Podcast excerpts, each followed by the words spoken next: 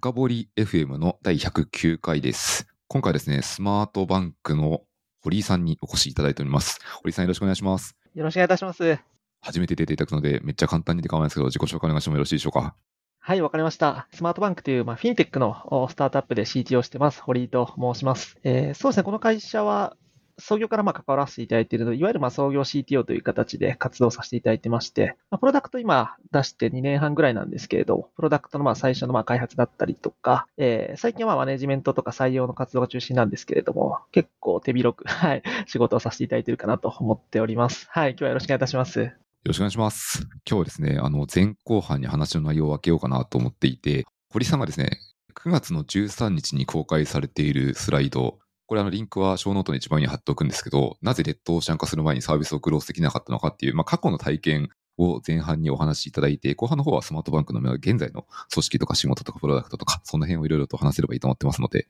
よろしくお願いします。はい、よろしくお願いいたします。はい。とはいえ、多分この資料、あの、今ビューを見たら5万9000ビューって鬼バズりしてるスライドなので、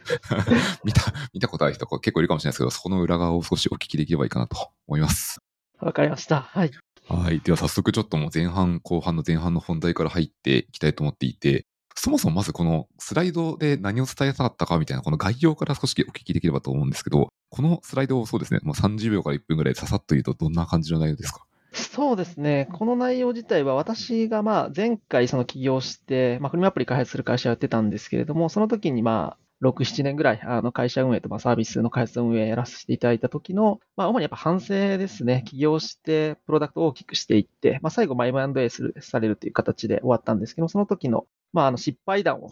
ギュッとこう 詰め込んだ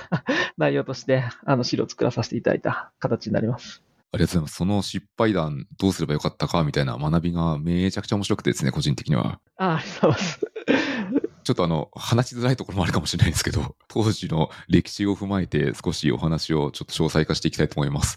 フリマアプリってなんか、めちゃくちゃ古くはなんかヤフーオークションとか、その辺が大昔はあったかなと思うんですけど、徐々にみんなスマホを手にするようになって、まあ、スマホベースのフリマアプリが増えていって、なんか始めた時ってどんな環境だったんですか？そうですね。あの、私たちが起業してプロダクト作り始めたのが2012年だったんですけれども、まあその時までは確かにそのスマートフォンがまあそろそろこう、リテラシー高い方はこう持ち出されてて、アプリでゲームとかされたりするような時代背景だったかなと思っていて、あの、メーカーにも私たちが作った時に、その、スマートフォンでフリマアプリ、まあいわゆるその C2C で誰でも簡単に小物の売買ができるっていうようなプロダクトは、あの、なかったと認識してます。ただまあさっきお話した通り、まオークションとか、そのオークション形式での C2C での物売買だったりですとか、まあ、ガラケーで一部そういうその物の売買する。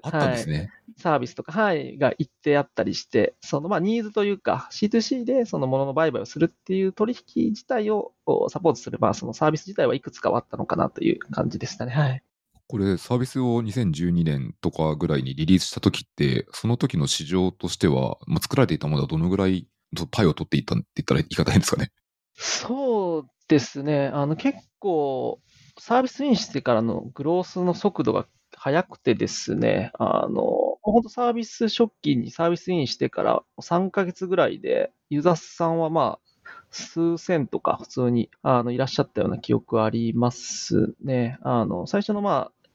商品をこう、どう出していただくかだったりとか、買いやすい仕組みを導入したりだったりとかは、あの結構苦心しながらやってた部分あったんですけれど、あまりその立ち上げに死ぬほど苦労したというよりかは、うまくその市場のニーズを捉えて、あの、グロスしていったというところが背景として1年目あったなと思います。なるほど。その後って1、2年、1年目以降ってどんな感じで遷移していったんですか？事業的には。非常にこう、今のまあスタートアップの市場感から考えても、伸びは結構早い方だったかなと思ってまして、1年目でまあその黒字というか、その事業上その黒字はしてたんですよね。で、順調にまあユーザーさんも積み上がっていって、結構そのフリマアプリというそのアプリ自体の認知度もあの徐々にされてきていて、最初まあ女性向け限定のプロダクトとしてリースしたんですけれども、結構そのターゲットとしているようなこう若い女性の方中心に、ユーザーさん好んで使っていただけるようなプラットフォームになっていったというのが、1年目とか2年目の所感ですかね。はい。なるほど。ここからだんだんちょっとしくじりパートっぽいところに行きたいと思うんですけど、その後、フリマアプリって割とこう、淘汰が進むというか、市場が激化していって、大変な環境になってとだと思うんですけど、これ実際に渦中の中の人として、その時当時はどういう所感、どういう感想を持ちながら仕事をされていたんですか？いや、そうですね。あの、滑り出しはすごい好調だったんですけれど、やっぱりその、1年後とか、まあ、1.5年経つと、やっぱ競合さんはやっぱたくさん出てきたんですよね。それこそ、いわゆるそのメガベンチャー会社さん、サイバーエージェントさんだったりとか、LINE さんだったりとか、当然そのまあヤフーさんだったりとか、まあ今、そのシェア伸ばせたメルカリさんだったりとか、本当にそのそうそうたる顔ぶれの会社さんが、この市場に参入されてきて、まあ、やってる身としては、かなりその戦々恐々としていたというのは正直 ありましたね。あの、最初にシェアを取っていたとは思うんですけれど、やっぱりその資本力が大きかったりとか、まあ、開発リソースが潤沢にある会社さんが追い上げてこられていくっていう、まあ、プレッシャーはかなり感じながら開発はしてました。当時ただ一方で結構もうそもそもその時点で黒字だったりしてるっていうところで、一定こう企業の中は健全というか、いい感じの状態だったと思うんですけど、当時経営的な意思判断ってどういう方でいこうみたいなところを考えられてたんですか？そうですね。これが、あの、資料上の1個目のしくじりポイントにもつながるんですけれど、まあ、シェアは順調に伸ばせていたのと、かなりそのユーザーさんに sticky にこう使っていただいているようなデータも取れていたので、基本的にはその今のその女性に向けたあプロダクト路線でサービスをどんどん拡大していこうという方針で、えー、開発運用はしていましたね。それが ある意味その組織の拡大にキャップをかけてたっていうところの失敗に まあつながるんですけれども、まあ、うまくいっている路線をそのまま拡大していこうというような意思決定で、1、2年目とかは過ごしてました。なるほど。ちなみにこれは結果的にどうだったかというと、そのキャップをしてしまったというところで、今振り返ってどうすればよかったっていうのはどのようにお考えになりますか？後々その方向転換するんですけれども、やっぱりその C2C のマーケットプレイス型、いわゆるその売り手と買い手がいたツーサイドのプラットフォームを運用しているまあ、会社の事業モデルとしては、やっぱりそのマーケットプレイスをよりまあ大きくしていくっていうところが、一番その事業を大きく伸ばす要因になってるっていうところがあったので、まあ、そこを突き詰めてもやっていくっていうところが必要だったかなと理解してます。なので、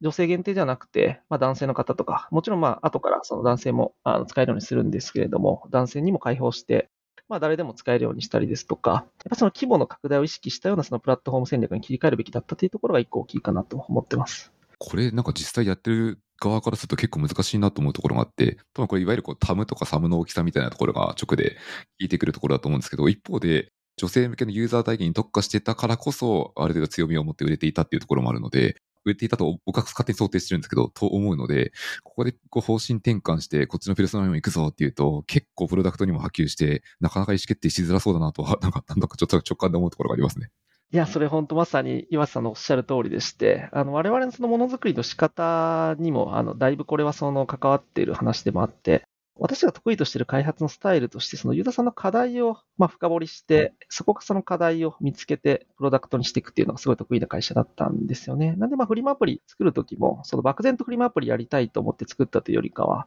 その C2C で物の売買を苦労されてとか、まあ、あまりその効率的じゃない方法で売り買いしているユーザー、特定のユーザーさん向けにソリューションを提供したいと思ってフリマアプリを作り出したんですよね。それこそなので最初のターゲットは、まあ、女性で、そのファッションブロガーさんとかモデルさんがこう、自分の、まあ、やっぱ、モデルさんとかっていら服とかたくさんあの買って、その、それをまあ売るっていう行為とかされてらっしゃったので、それをなんか自分のブログだったりとか、当時はそのミクシーのコミュニティとかあったので、そこでなんか、はい、売ったりされてる時代背景とかもあったりして、いや、なんてこう、不便な方法とか、その難しい方法で物売買されてるんだっていうのを見たので、やっぱ最初はなんかそういうところをソリューションしたくて、あの出発点としてフリマアプリができたみたいな形だったんですよ。なんで我々がやっぱそのメインのその課題掲げてらっしゃると思ってた方も女性でしたし、ちょっとさっきもお話した通り、その、ガラケーとかで一部、その、女性向けでその C2C の売買してるプロダクトとかもすごい伸びてたりもしたので、まあそういうところとかも一部参考にさせていただいたりもしてたので、やっぱりこういうそのコアなものの売買するターゲットってやっぱ女性が多いんじゃないかっていうようなその仮説を立てて運営してたっていうのも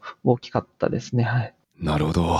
いや、この辺でちょっと、本当は次のしくじりポイントのところに行きたいんですけど、その前にちょっと質問したくなっちゃって少し突っ込むと、女性向けとか、この特にこのあるユーザーの解決を絞ろうとして、まあ、N イコール1に絞り込んでいってプロダクトを作るっていうのは、これ今でも結構王道なアプローチというか、そこから、まあ、一人のユーザーに愛されるプロダクトを使うと実際に他の人もかなり使ってもらえるみたいな作り方って、まあ、鉄板だと思いつつも、どっかのタイミングでペルソナを広げる瞬間の、この判断ポイントというか判断軸って超難しいなと思っていて。そうですね。はい。もうおっしゃる通りだと思います。堀井さんは、この辺ってどうやって考えて広げるタイミングとかをいきますか？そうですね。あの、最初やっぱりその N1 というかおっしゃる通り、その特定のユーザーさんにやっぱ使っ、にやっぱ使ってくださる層を見つけて、そこに、まあ、愛されるというか、使ってもらうべきして使ってもらうプロダクトを作るっていうのが鉄板かなと思うんですけれど、やっぱりそこはその、事業として成立するかどうかのバランスをやっぱり見ないといけないのかなと思ってますね。それこそさっきタムとかソムとか出てきましたけれど、やっぱりその特定のユーザーに絞れば絞るほど、事業上のそのアップサイドっていうのも、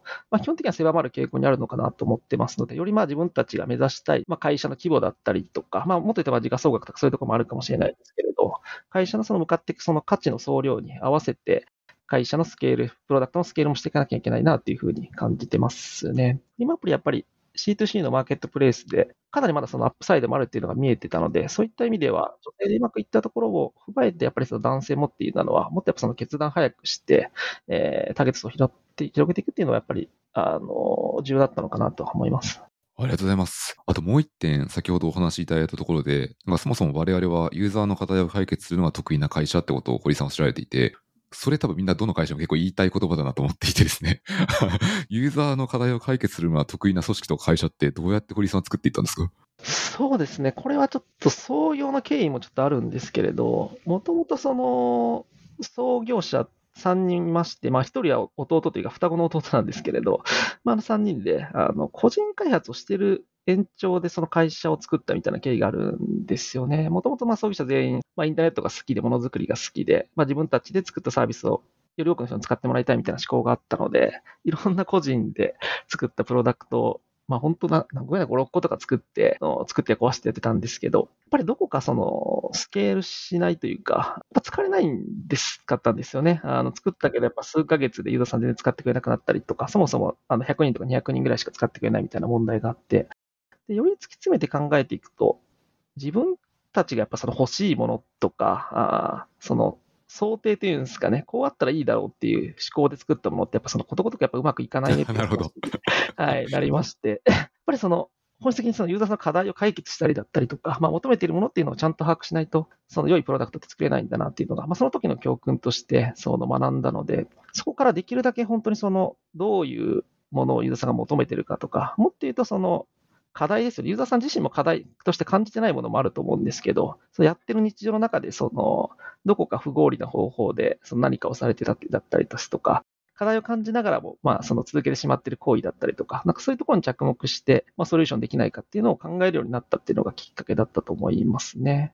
なるほど。もうソリューションというか、創業者3人の思いがまんま出てますね。そういう3人のもとに集まってくる人材ということで、課題解決しながらの人材が増えていったって感じになるんですかね。そうですね。なので、今の企業文化も、そのユーザーの課題を解決するだったりとか、やっぱりそのユーザーさんに寄り添った思考でプロダクトを作るみたいな文化になっているので、そこは非常に大きいかなと思います。なるほど、ありがとうございます。後半に至らなくなっちゃうんで、次に行きます。あの、しくじりその2もお話聞きなくて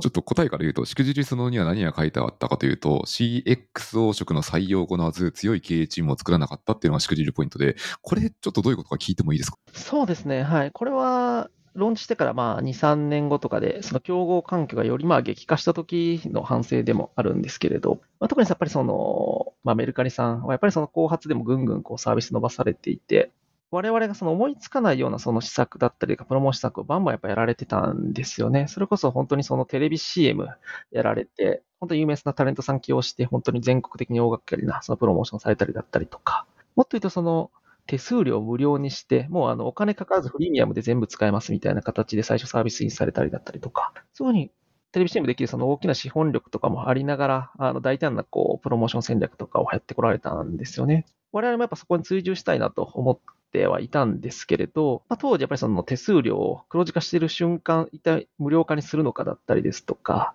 まあ、我々も資金調達はしていましたけれど、そのまあエクイティで集めたお金を、まあ、一発その数千万とか数億円するような大きいプロモーション施策にそのベットするのかみたいな、そういった本当にその、まあ、リスクもあるけど、高いリターンを認めるみたいな、その高い、リスクの高い、あの、格の高いそのジャッジみたいなところを、我々はやっぱりそ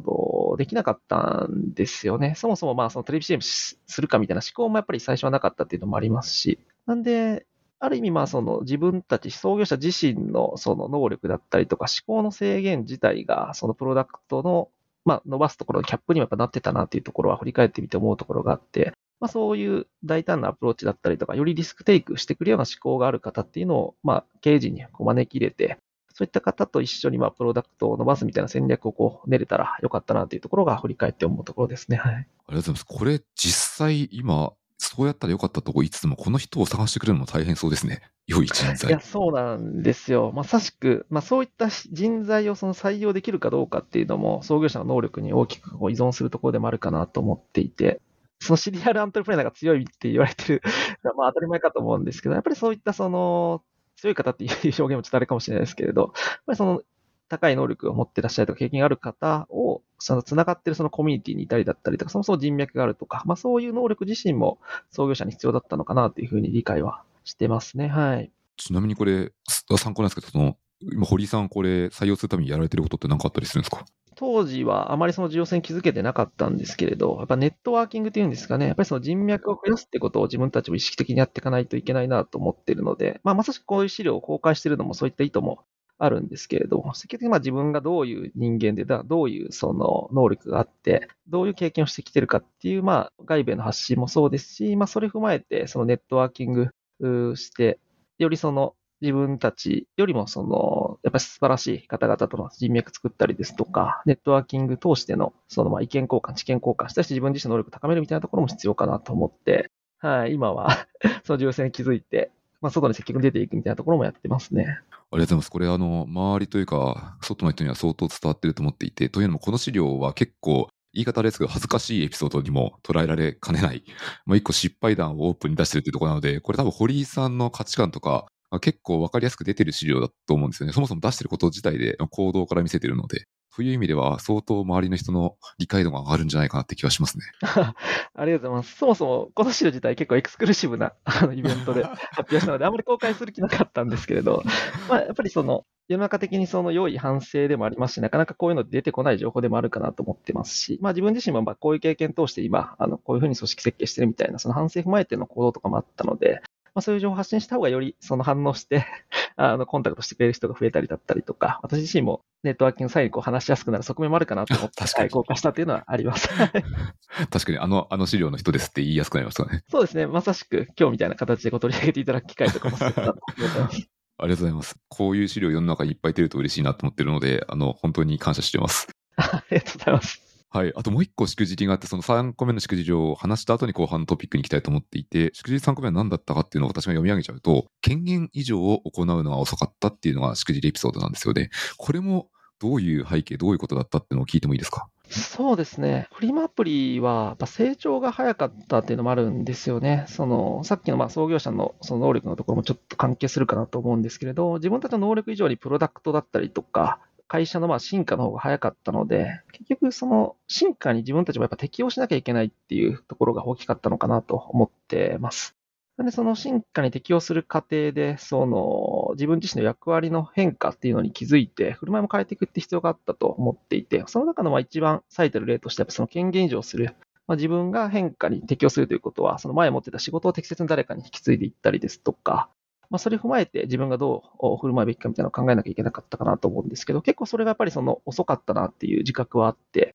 まあ、研究所が遅かったっていうところをちょっと書かせていただいているという感じですね。なるほど。これ結構聞いてるエンジニアとかマネージャーの方が多いので、そこのリスナー向けの知見の共有をしていただきたいと思っていて、いや、これ権限以上した方がいいなっていうタイミングって、堀井さんはどうやって見つける、考えていくんですか？そうですね。現場からボトムアップでその上がってくることもあるかなと思うんですけど、僕自身としてやっぱりその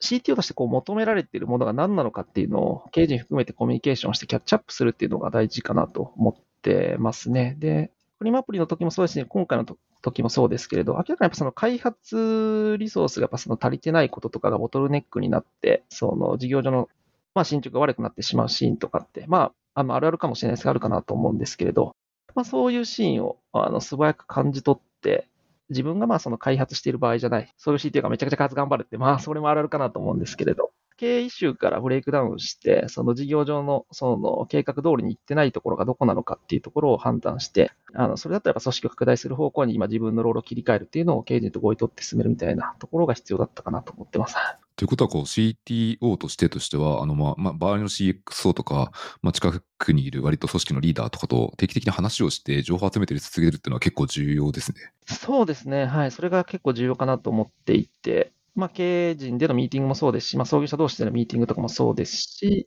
まあ、やっぱりその現場の声も聞くっていうのも重要かなと思っていて、はい、なんかそれはすべてその情報をちょっと吸い上げつつ、自分が、まあ、今のその職責としてどういうことを果たせば一番会社だったりとか、プロダクトにインパクトを与えれるんだろうかっていうところを考えながら、振る舞いを変えていくっていうのが必要かなと思ってますね。これ結構あの悩ましいポイントがあって、あの現場の声を聞くのは大事だというのは、多分おそらくいろんなマネージャーとか組織のリーダーは OK、そうそうだと思うと思うんですけど、かといって現場の声を聞きすぎると、すべての時間を費やしてしまうので、なんかバランス、塩梅、やり方とかいろいろあると思っていて、堀井さんなりに何か気をつけるところってありますか？現場の声聞くっていうこと自体は重要で、そのリソースがやっぱ足りてないとかって、やっぱそのあるあるで吸い上がってくると思うので、まあ、それは一つの意見として聞きはするんですけれど、やっぱり重要なのは、さっきの繰り返しになっているところもあると思うんですけど、何をその自分がしたら一番その会社にとってレバーが効くかっていうところの判断をどうするかっていう話かなと思うんですよね。で、現場の声とやっぱりその経営イシューというところが一致するようであれば、やっぱりこれは角度が高いなと思って判断すべきですし、まあ現場はこう言ってるけど、事業上のその事業プランとしては、なんかそこまでその人をかけなくても、まずはその短いサイクルでその事業が成立か検証しようみたいなフェーズだと、やっぱそこまでその人数いらないっていう話もあるかなと思うんで、まあ要はバランスかなとは思うんですけれど、やっぱりその角度高い判断としては経営陣とか、そのプロダクトの方向性のイシューとしてもそういう課題が上がってるし、現場ともその意見が一致してるみたいなところの、まあ、狂気の率っていうんですかね、そのあたりをちょっとバランス見てみるようにしてるかなっていう感じですね。なるほど、ありがとうございます。ちょっともう一個だけこの前半で聞いてみたいところは、今何をしたらレバーが効くかっていうところの発言があって、結構その、レバーってなんだろう、会社の中にいろんなレバーが落ちていて、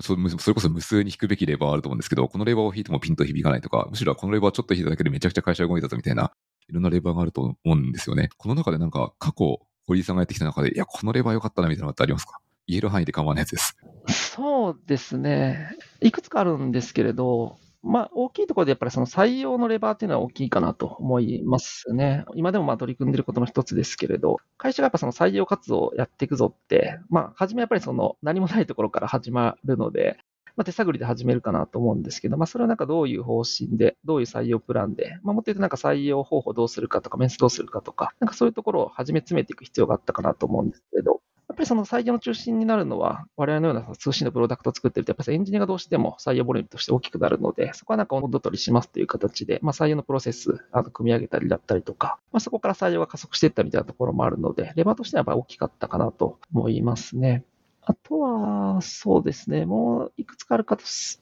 ると、まあ、組織化っていうところに尽きるかなとも思うんですけれど、やっぱりそのプロダクトが進化していく過程において、こぼれ落ちてしまう球だったりとか、まあ、こういう機能を持ったチームがあったら対応できないのにみたいな、その課題感とかいくつか出てくると思うんですけど、まあ、それをあのちゃんと考えながらあのチーム設計して形にしていくみたいなところは必要だったかなと思っていて、組織の課題に気づいてチームを作って構造化していくみたいなところも考えながらやっていくのはレバーの一つかなと思ってますね。いや、これ聞きたくなっちゃった。もう後半に行こうと思ったらもう一個で聞きます。組織化するところってめちゃくちゃこれも悩ましいポイントだと思っていて、例えばこういうファンクション、こういう横に切りますとか縦に切りますとかいろんな切り方があるじゃないですか。組織って。機能で分けますでもいいですし、この辺の組織最適なチーム、今の事業状況において、これが一番伸びるなって組織って、どういうステップで堀井さん考えていくんですか？そうです。これもやっぱりその事業と足並み揃えるっていうのが私は重要かなと思っていまして、事業成長のためにどういうチームが必要かっていうのを考える必要があるかなと思って、まあ、今の会社で言うと、やっぱりそのプロダクトのまだ2年半っていう形ですけれど、最初やっぱりその機能面でユーザーを求めてる機能っていうのがなかなか足りてないので、そこをいち早く作っていくみたいなところが市場命題でチームを作っていくって形になると思うんですけど、やっぱりその進める中でこぼれ落ちる球ってやっぱ無数に出てきて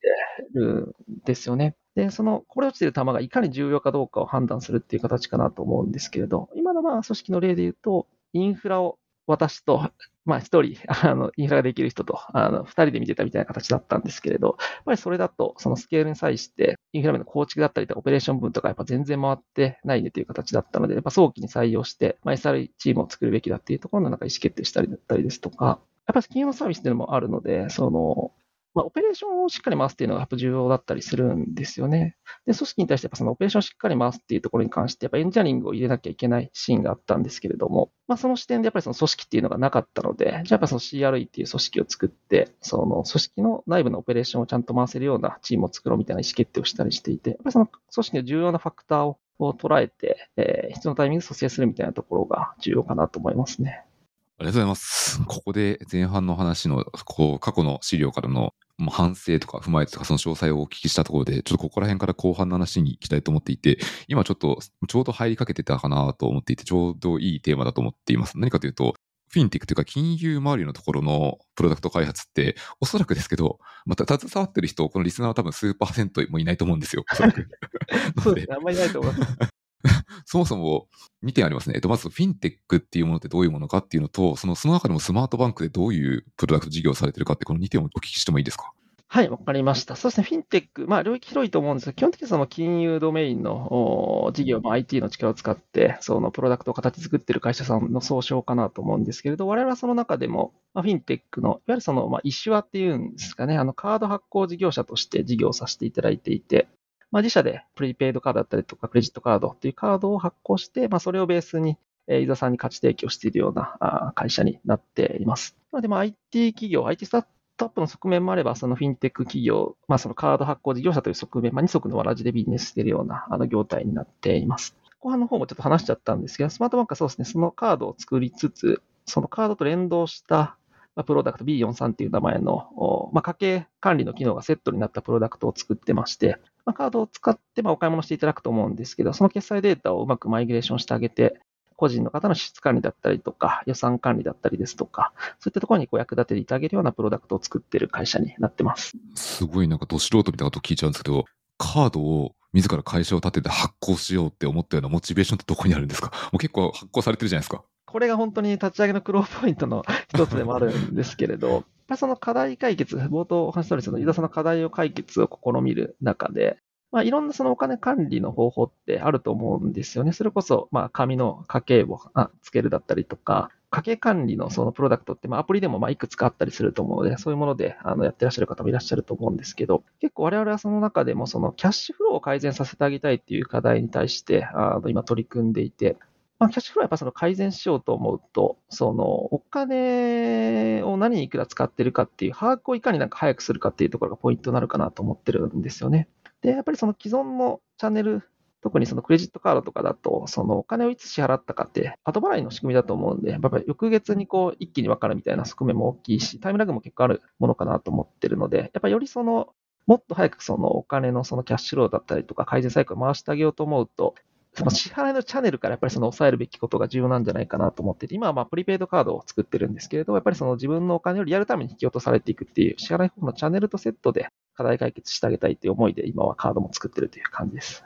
確かにあの、まあ、古くからよくあるようなクレジットカードって、本当にバッチで全部来るので、明細とかを後で見てから、あ、これ使ってたみたいな経験あります。確かに。そうですよね。はい。結構使いすぎちゃったりだったりとか、その、翌月こんな請求来るんだみたいなとことか、あの、明細来て気づくみたいな人も結構いるかなと思うので、もっと手前で、その、キャッシュフローを改善する抑止力になれるようなところまで踏まえて作りたいなと思ったのがきっかけですね。はい。なるほど。で、これでユーザー体験をマキシマイズしようとすると、自分でカードを発行すると、その支払いタイミングに問い合わせがサービス側、自社側に来るので、それをフックにアプリケーションと連携させてみたいなことが、かなりよしなにできるってことですね。そうですね、はい、リアルタイムにまさに通知を送ってあげたりですとか、もう、いわゆる大そりとかって呼んだりするんですけど、決済電文が来たタイミングでどのその質だったかのカテゴライズをしてあげたりですとか、まあ、そこに対してユーザーさんはそのコメントつけたりだったりとか、より付帯情報つけれるみたいなところとかもセットで作っているので、早いタイミングでやっぱその改善するっていうところに重きを置いてますね。はい。これごめんなさい。ちょっとまたこれど素人系の質問になっちゃうんですけど、例えば、まあ、コンビニでもいいですし、スーパーとかで、まあ、クレジットカードで支払いをするじゃないですか。あのタイミングで、えっ、と、実際にその大そりになるものがオンライン通信とか同期的な通信で飛んでるってことですね。そうです。はい。あの、結構裏側の仕組み、確かに、あの、あまり皆さん使いながらご存じない方も 多いかなと思うんですけど、はい、そのやっぱりその仮売上という形で、大処理伝聞っていう形で、その決済のデータが飛んでくるんですよね。それは使ってらっしゃるブランド、ビザさんとかマスターさんによって、そのネットワークが違うんですけれど、基本的にはその同期的に飛んできて、まあ、飛んできてその金額だったりとか、何を買おうとしてるかを、まあ、ユーザーさんの属性情報だったりとか、もちろんその残高があるかないかみたいなそのチェックも必要だと思うんですけれど、そのバリデーションを、まあ、してあげて、その上でお買い物して OK であれば大丈夫ですよって感じで OK をと返すみたいな形に、あの最初のその決済をしたタイミングではなってます。めっちゃ勉強になった。ふとした疑問なんですけど、例えば、ユーザー体験を高めようとして、スーパーで買い物をしているものとかの内訳で使いすぎたかっていないかどうかを知りたいときって、本当はきっとスーパーの買い物の内訳も見たくなるじゃないですか。野菜とかチョコとか。あれは乗ってくるもんなんですか？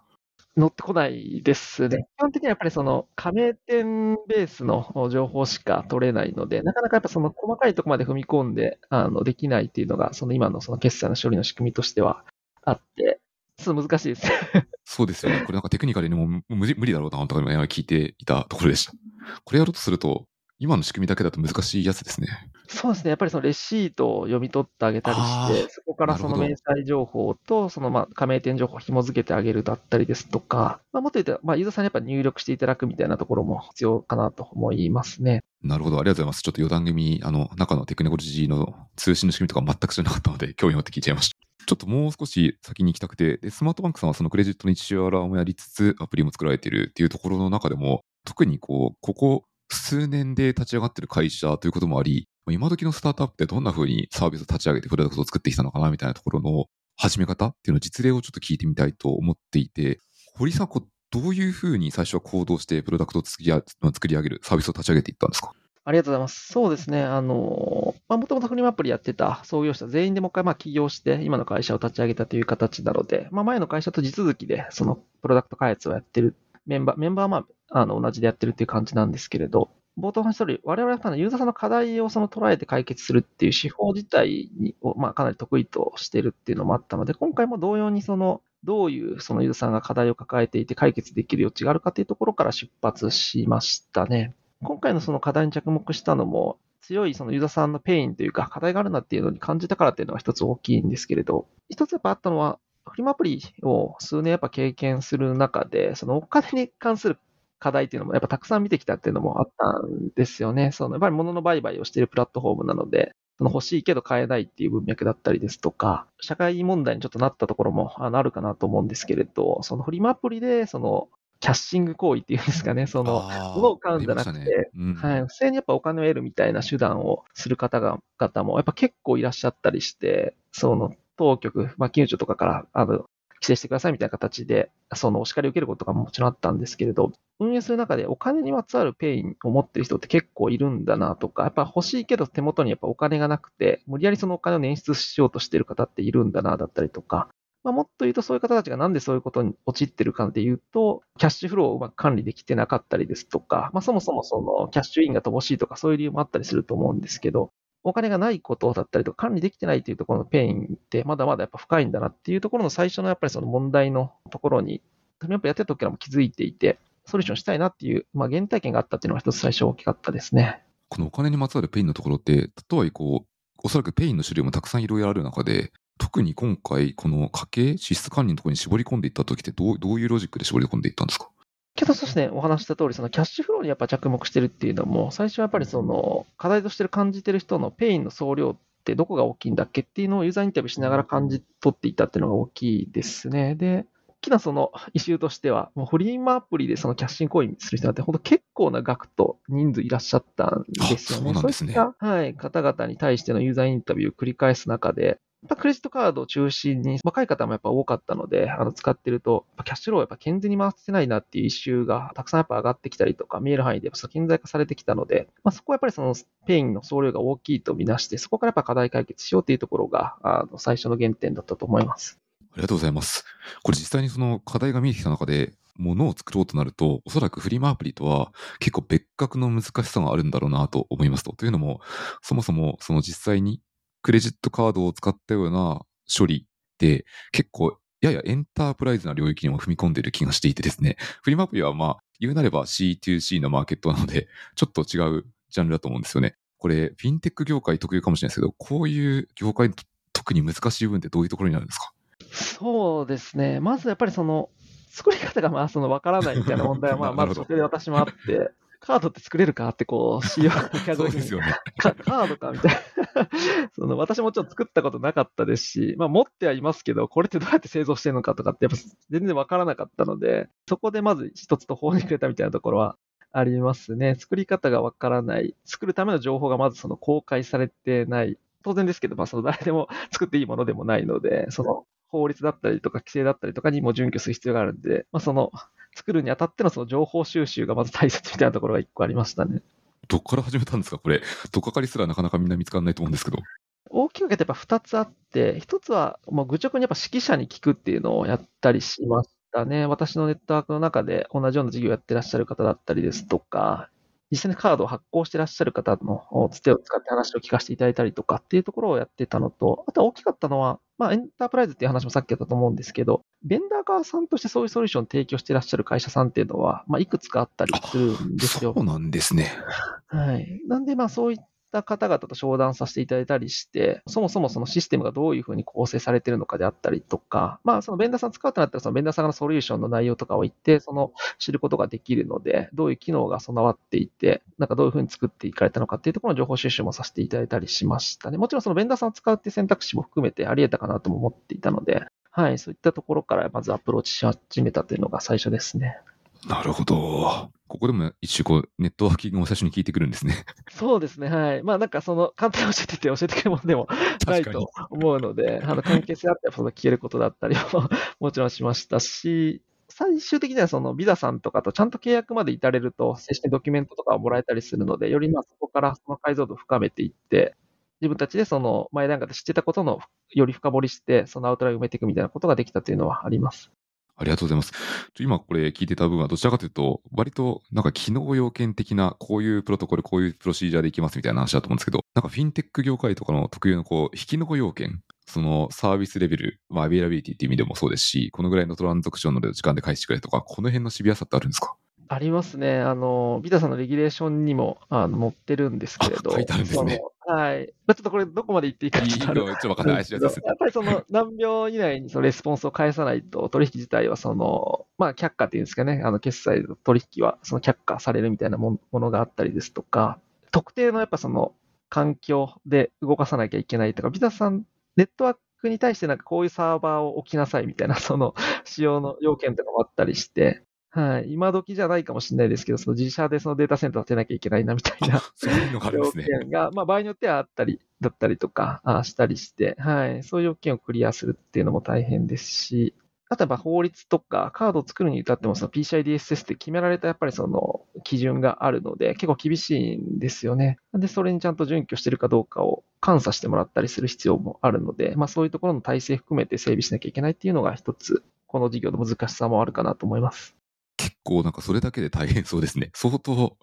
相当人と時間がかかりそうな印象を受けたんですけど。そうです。なんで、その参入障壁という意味ではかなり高いと思いますね。それらを可能にする、まあ、資金も必要ですし、それを作り上げれるその技術力っていう文脈もそうですし、もちろんその技術だけじゃなくて法律部分とか、その、にもキャッチアップしないといけないので、なんかそういうところを満たせるケーパビリティがあるかみたいなのも重要だったなと思います。ここもうちょっとやっぱテクノロジースタックで聞突っ込んで聞いてみたいところとしては、ある程度その仕様が見えてきて、あ、これ作らないといけないですね。こういう前提条件でっていうのを見たときに、他の普通の 2C のサービスだったら、まあ普通にクラウドネイティブなアーキテクチャとかで作っていくと思うんですよ。なるべくこうローコストで自動的にスケールするように作ると思うんですけど、さっきの話を聞いてると、あどうにもそれだけじゃ済まない 要素がありそうだなと思っていて、あの、アーキテクチャとかどういう形で考えられて、って、あの、言える範囲でこれ教えてもらえるとありがたいですって感じですね。ああ、もちろんです。あの、ベースの考えは、よく、まあ、そのスタートアップが取るような、さっきお話しいただいた通り、そのスケールするような考えで、あの、ベースはいいんですけれど、やっぱりその大きかったのは、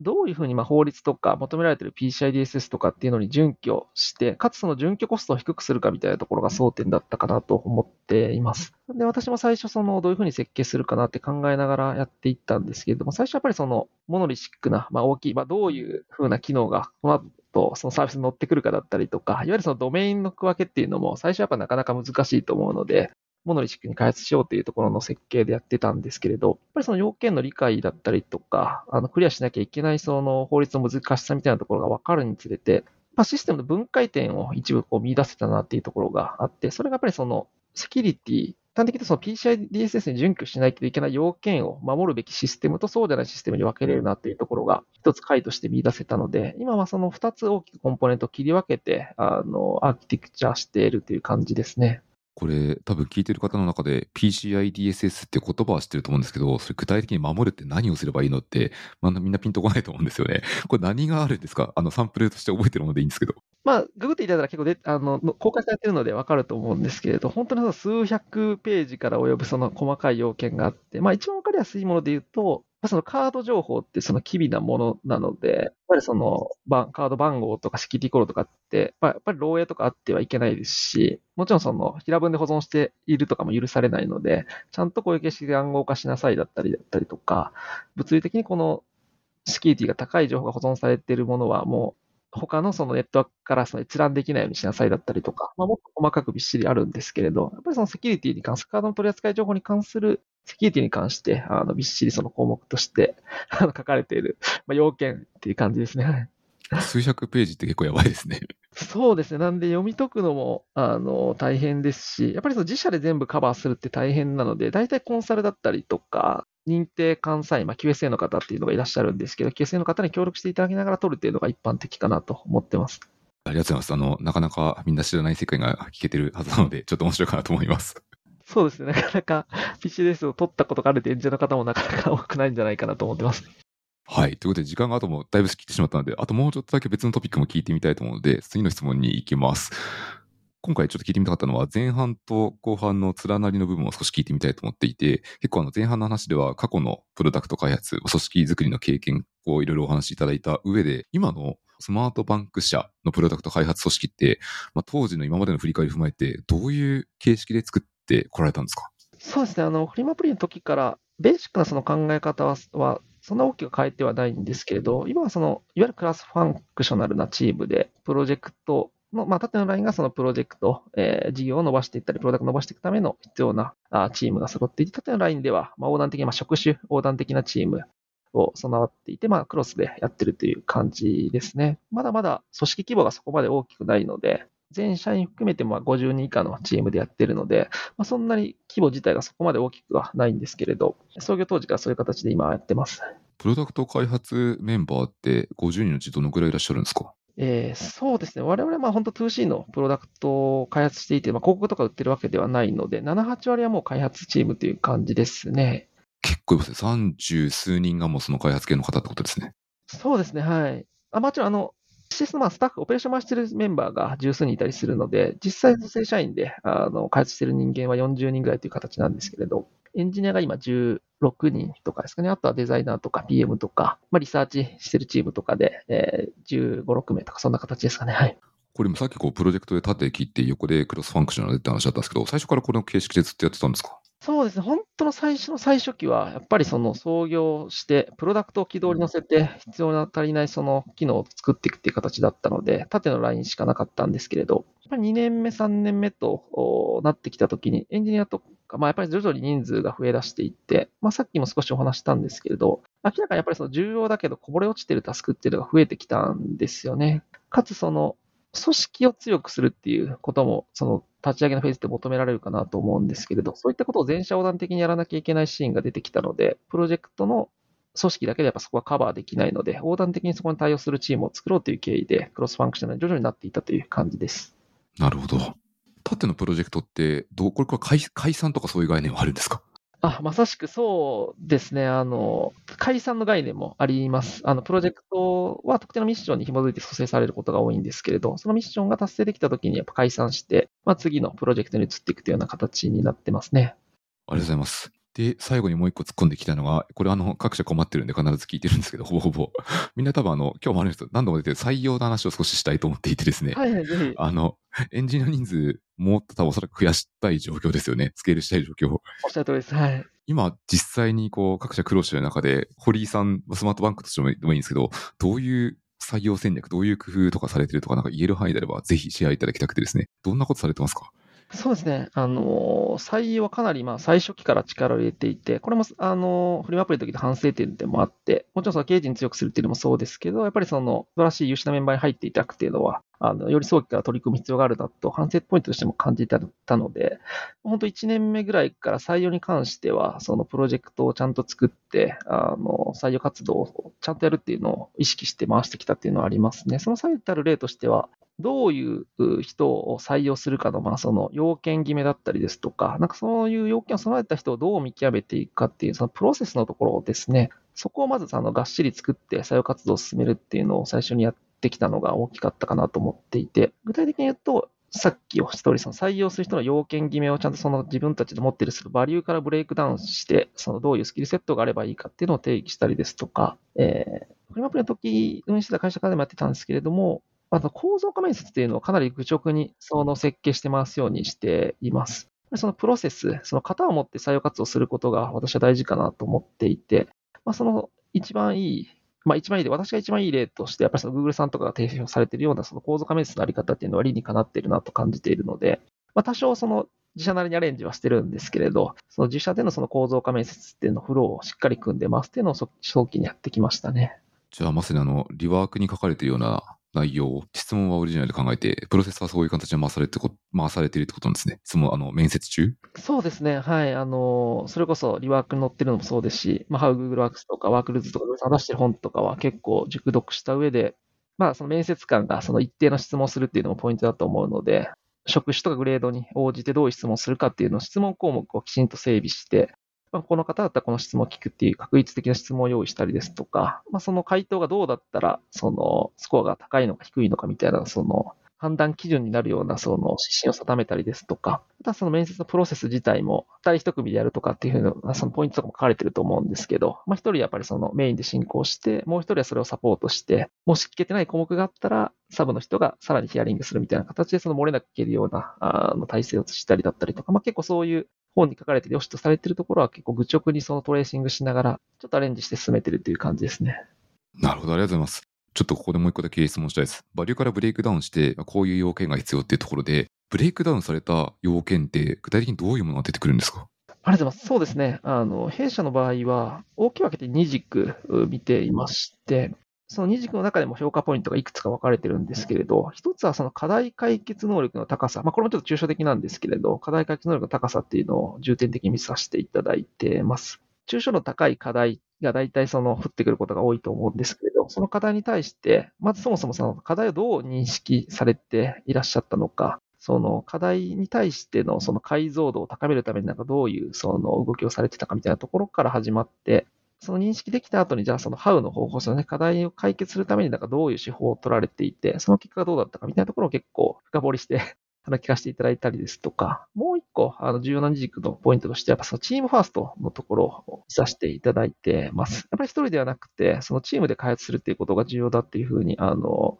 我々はあの言っているので、個人としてチームにどう関われてこられたかだったりですとか、まあ、さっきもおっしゃった通り、やっぱりその組織横断で動かなきゃいけないようなあのプロジェクトとかってまだまだ弊社もあるので、まあ、そういったシーンでなんかどういうような動きされる方だったりとか、まあ、どういう考えを持ってらっしゃるかとか、そういうところをあの中心に聞かせていただいたりしてますね。ありがとうございます。前者の課題解決能力の高さを見極めとかの深掘りみたいなことがあったんですけど、これはもう過去のエピソードとかをどんどんどんどん聞いていく感じですか？そうですね。これもいくつかステップがあって、今の形に帰着してるんですけれど、基本的には聞きたい要件っていうのも、その整理されてるんですよね。その課題解決のポイントに対して3つぐらい、あの、課題の把握力とか、課題解決の、まあ、把握力とか柔軟性みたいなことが敷かれてるんですけれど、空で聞いてもなかなかシュッとやっぱり出てこない。面接まで緊張されてる方もいらっしゃいますでしょうし、はい、あの、エピソードを絞り出すみたいな必要もあるかなと思うんで、当社では、事前にエピソードを用意していただくっていうのを最初にやってますね。もう、あの、こういうことを聞きますっていうのをあらかじめお伝えした上で、こういった形でなんかお話できる、あの、エピソードがあれば、あの、ご用意していただけますかっていう形で、まあ、そんなすべて用意していただく必要はないんですけれど、なんかどういう課題があって、どういうチーム構成で取り組まれたかみたいなのを最初にこう、あの、いただいて、それベースで質問していくような形にしてます。なるほど。じゃあ、こう、候補者からすると、割と聞いた上で、こんなトピックがあるんだなって準備する、心構えできてから臨めそうですね。そうですね。これは、はい、やっぱり最初何もないところから聞いても、やっぱりその深掘りしにくかったりだったりとか、やっぱりそのエピソード拾いきれないみたいなところとかもあったので、その方がいいかなと思って、はい、ちょっとアレンジしてる部分ではありますね。なるほど。ありがとうございます。という感じで結構いい時間になってしまったので、このエピソードはこれぐらいにしていきたいと思います。もし最後にですね、あの、堀さんの方から、いや、こうな宣伝とか告知とか、あればお伺いしてクローズしたいと思うんですけど、今日、リスナーにお伝えしたことって何かございますか？ありがとうございます。そうですね。あの、各社さん皆さんおっしゃると思うんですけど、当社もやっぱりあの、エンジニアを大募集しております。これからやっぱり、えー、我々シリーズ A が終わって、シリーズ B とか C とかに向かっているようなスタートアップなんですけれど、まだまだユーザーさんにとって、あの、利用価値、感じていただける機能を作っていかないとなと思ってますし、来年の4月頃から、まあ、新規事業も始めようかなと思っているので、よりまあ新しいことをチャレンジしていく環境もあるかなと思って、そこでやっぱりエンジニアを募集させていただいております。金融特有の、その、何ですかね、難しい部分だったりとか、法律守らなきゃいけないみたいなところも、まあ、あるんですけれど、まあ、それはある意味、そのエンジニアの腕の見せ所かなとも思っているので、結構その、そういうアプリじゃなくて結構難しいシステムを作ってみたいとか、アーキテクチャしてみたいとか、金キングドメインの知識も、あの、かなり、あの、深掘って習得していって、えー、そこがこうエンジニアのスキルの一つにもなっていくってところもあるかなと思ってますので、ぜひそういうところに興味ある方いたら、はい、あの、カジュアル面談随時受け付けてますので、えー、応募していただけると嬉しいなと思っております。あでもカジュアル面談の口がどっかにあるってことですね。あ、そうですね。はい、あります。あの、会社の、あの、コーポレートのページもありますし、直接私にあの DM とかいただいても全然大丈夫です。了解です。ありがとうございます。じゃあ、えっと、まあ、この DMA のリンクももちろん貼っとくんですけど、ショーノートの一番下に会社の方のウェブページのリンク貼っときますので、あの、ありがとうございます。いた皆様の興味があれば、ぜひそちらの方からよろしくお願いいたします。なんとなくあれですよ、クレジットカードはまあ、未来後なかなかなくならないだろうなと思ってるんで、一回 身につけておくと、他のところでもご飯食べられる可能性が上がりそうですね。そんな気がしました。そうですね。はい。旧ドメインのちょっとされてる方ってなかなか少ないかなと思いますけれど、結構軽有な体験ができると思いますし、なかなかその知る機会がないところを知る楽しさみたいなのもあるなと、あの、私も開発してて思っているので、はい、ぜひチャレンジしていただけるといいかなと思ってます。はい。ということで、今日のエピソードはこれで終わりにしたいと思います。堀さん、出演いただき大変ありがとうございました。ありがとうございました。